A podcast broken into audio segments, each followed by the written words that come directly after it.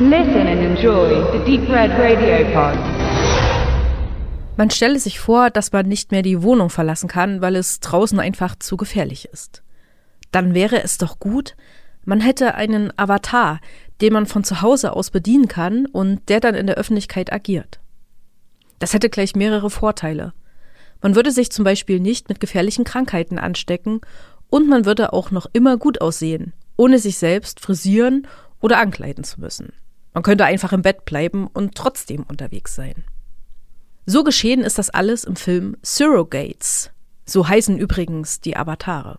Surrogates, mein zweites Ich, ist ein Film aus dem Jahr 2009 von Jonathan Mostow mit Bruce Willis in der Hauptrolle, des FBI-Agenten Tom Greer und Rosamund Pike als dessen Ehefrau Maggie Greer. Im Jahr 2054 haben sich die Menschen an ihr Leben als sogenannte Operator gewöhnt.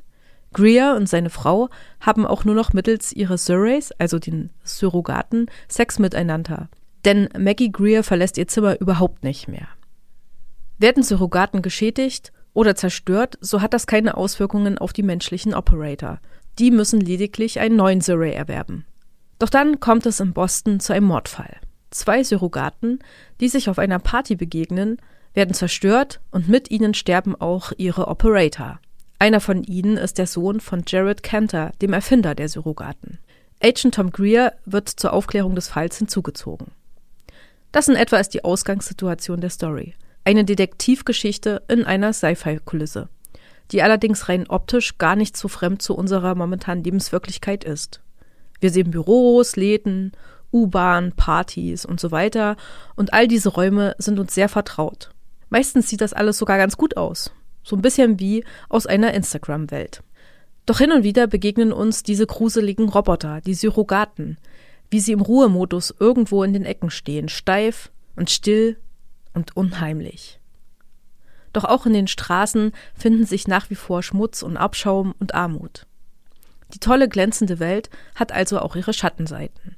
So wie der Mord, den es gilt aufgeklärt zu werden. Bruce Willis, also Tom Greer Surrey, hat übrigens Haare und das ist wirklich andersherum gruselig, denn es sieht echt seltsam aus auf Willis Kopf. Und mal ehrlich, hat man ihn schon mal mit Haaren irgendwo gesehen? Ich kann mich nicht erinnern. Seit Pulp Fiction ist er doch echt der Mann ohne Haare.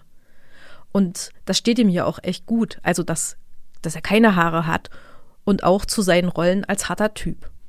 Als Tom Greer hat er auch seine zweifelnden und schwachen Momente, vor allem wenn er sich dann doch sehr wackelig ohne seinen Surrey auf die Straßen wagen muss.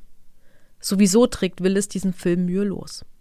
Wenngleich der Film auch so seine Schwächen hat, ohne Frage. Das Grundsetting ist durchweg interessant für eine spannende Geschichte in einer abwegigen Welt. Doch die Möglichkeiten einer spiegelnden Auseinandersetzung mit der Idee der Surrogaten und was dadurch mit Moral und auch Menschlichkeit geschieht, bleiben eher unausgeschöpft. Zu oft wirkt all das lediglich wie eine Kulisse, eine Bebilderung für die Krimi-Geschichte, ohne dass sich beide Ebenen wirklich gut durchdringen würden. Der Film Surrogates startet mit einer atmosphärisch dichten, düsteren Sequenz, bei der man durchaus einen dunklen, in einer dystopischen Welt angesiedelten Neo-Noir-Film erwarten könnte. Doch leider hält er das nicht ein. Zu wenig gebrochen wirken die Figuren, zu anheimelnd wirkt das Boston, zu glatt entfaltet sich der Storyplot. Das Geheimnisvolle, Mystische zu Beginn verliert sich mehr und mehr.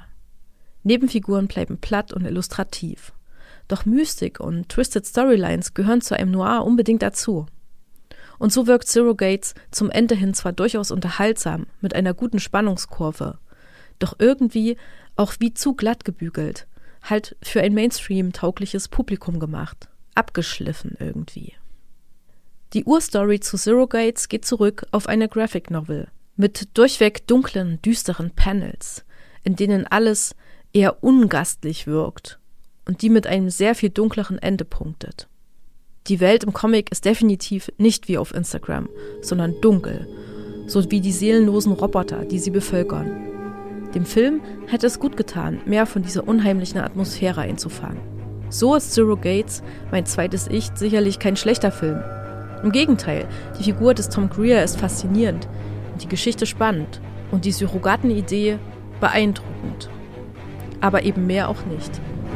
Empfehlen kann ich den Film für alle, die abwegige Sci-Fi-Action, die nicht ganz so fremd unserer eigenen Welt ist. Mit einer kleinen, nicht zu komplexen Story mögen.